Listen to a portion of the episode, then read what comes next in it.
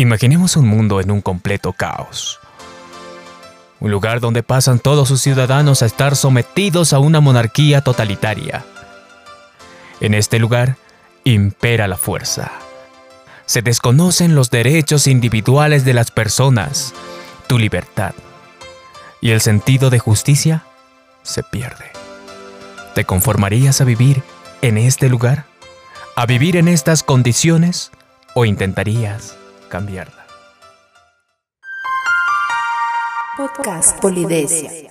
Con Osmar y Mesamudio, los invitamos a escuchar.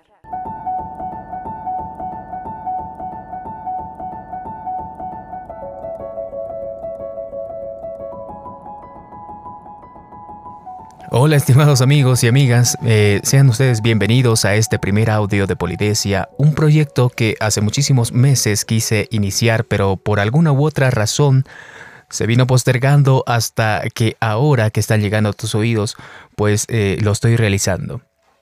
Es de mucha importancia para mí hablar sobre, y en realidad para hablar de nuestra vida cotidiana, sobre temas que vienen relacionados sobre política, derecho y justicia ya que día a día escuchamos ciertos rasgos de estos temas en casa, en el transporte, en lugares donde desempeñamos actividades académicas, laborales o en otros lugares donde existe interacción de personas.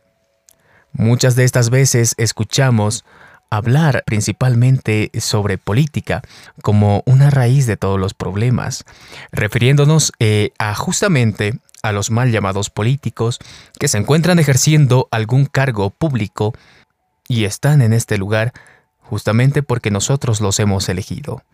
Si bien existen políticos que hacen mal uso de estos cargos, hay otros que sí realizan las labores que les han sido encomendadas o confiadas en realidad.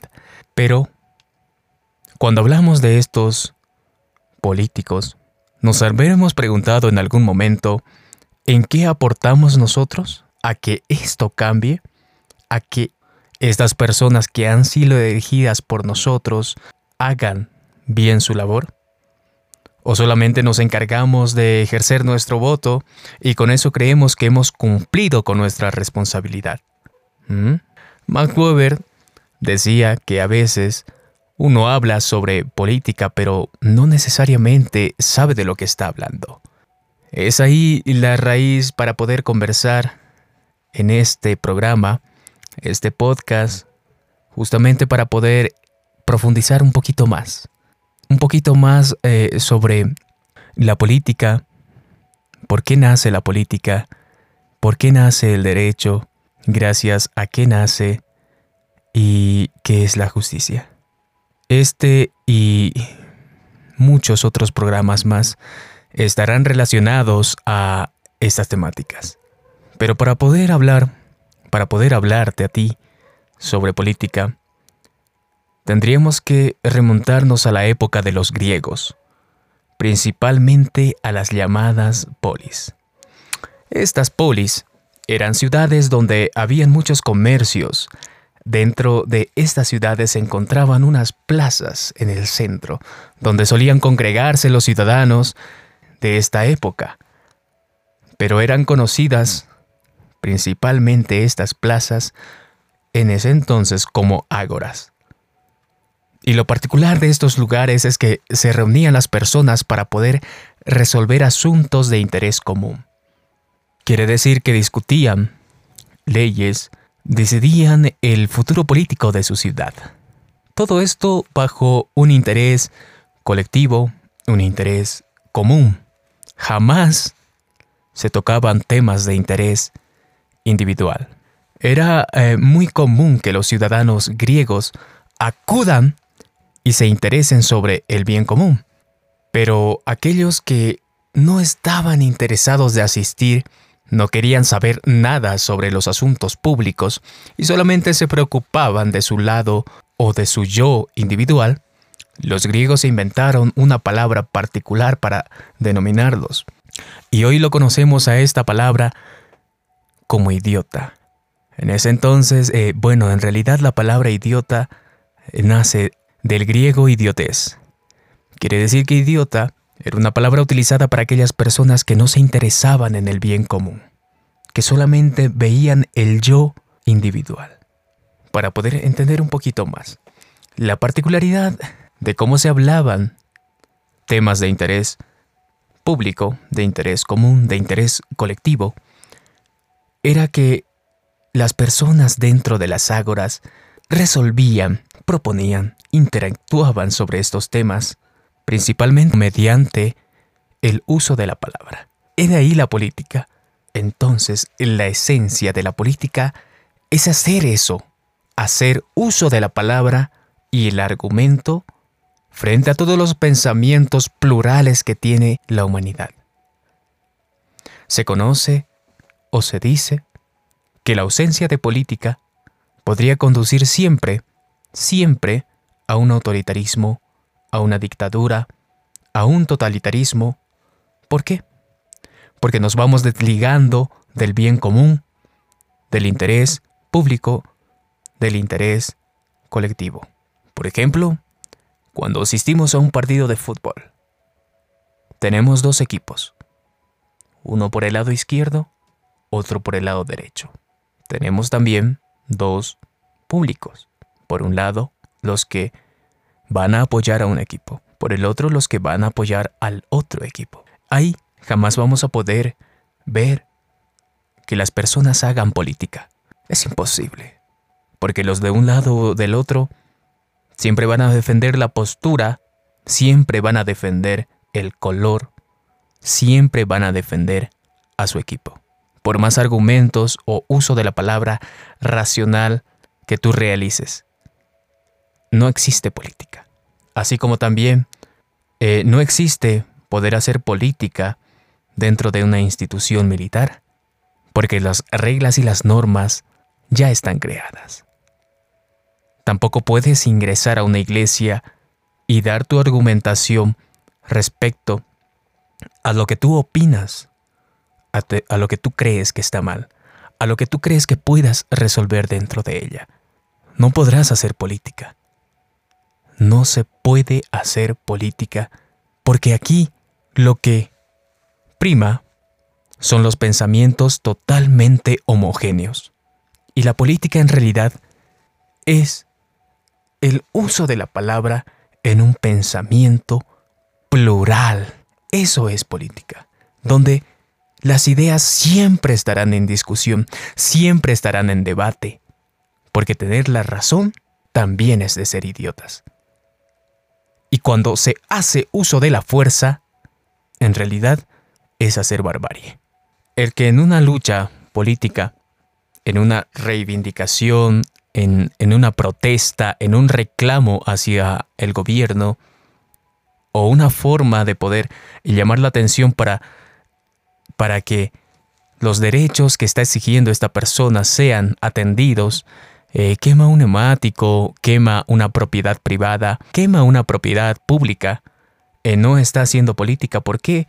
Esta persona está haciendo uso de la fuerza y la política principalmente se basa en el uso de la palabra. La política consiste en expresar las ideas, llegar a un acuerdo mediante el ejercicio de la palabra. Pero mientras cuando yo hago uso de la fuerza, estoy haciendo barbarie, porque soy una persona incapaz de usar la palabra. La política también no es dominio, no es dominación, decía Sócrates, porque si no, una persona que te atraca en la calle mediante el uso de arma blanca u otra, estaría haciendo política porque también está usando la palabra, pero a la vez está haciendo uso de aquello que no le pertenece, está haciendo dominio de aquello.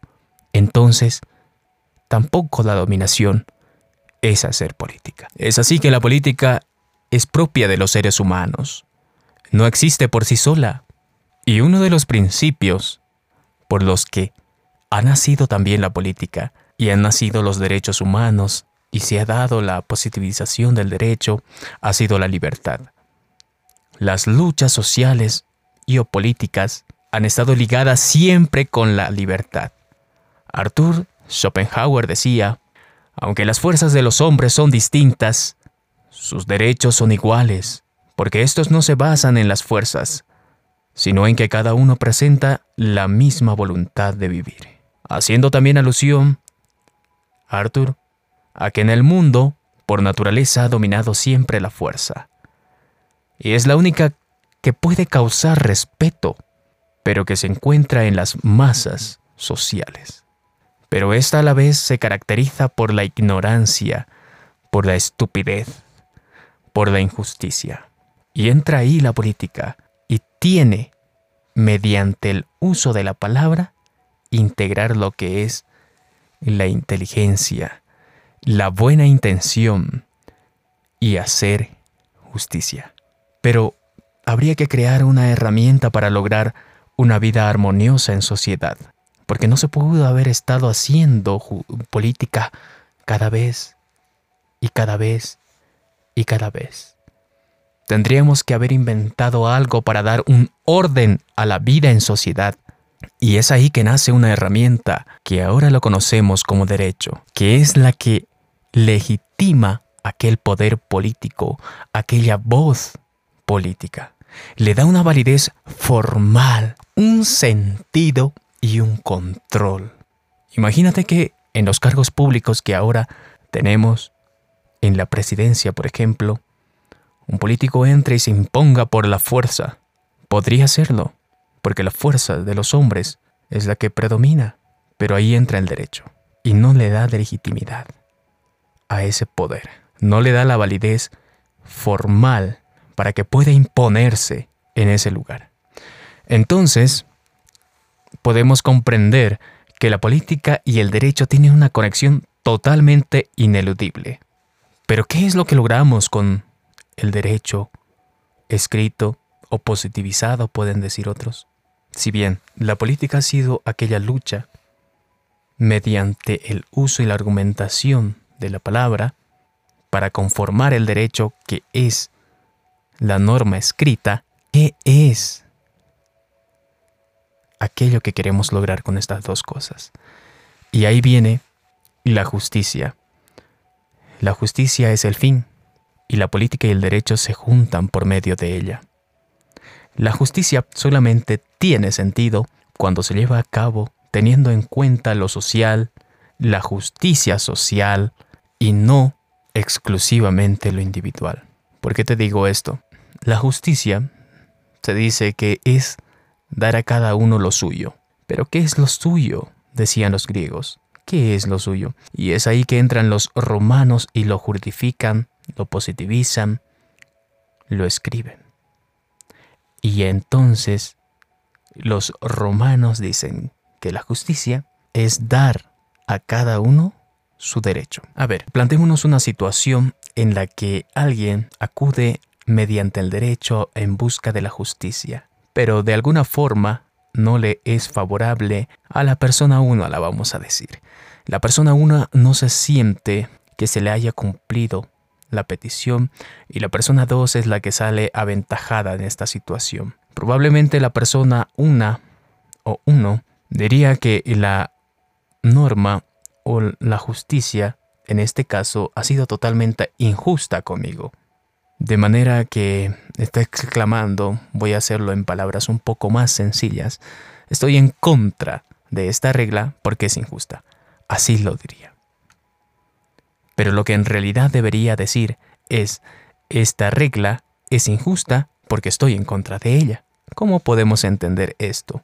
Justamente, como el anterior párrafo decía que la justicia no es individual. Porque tú busques justicia de forma individual y quieras ser favorecido por ella, eso no es justicia. La justicia no busca apoyar, sostener problemas de índole individual. La justicia busca dar el derecho a cada uno con una mirada colectiva. Lo justo, lo derecho, lo recto, eso se trata, hacer justicia. Es así que la justicia es el criterio orientador esencial del derecho.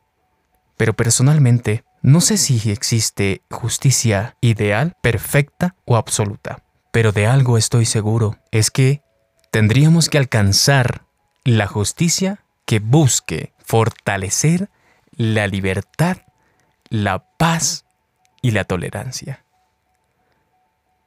Con todo lo que te he hablado, con todo lo que he mencionado en este primer episodio, entonces aparte de las actividades que estamos realizando día a día, no podemos descuidar la política.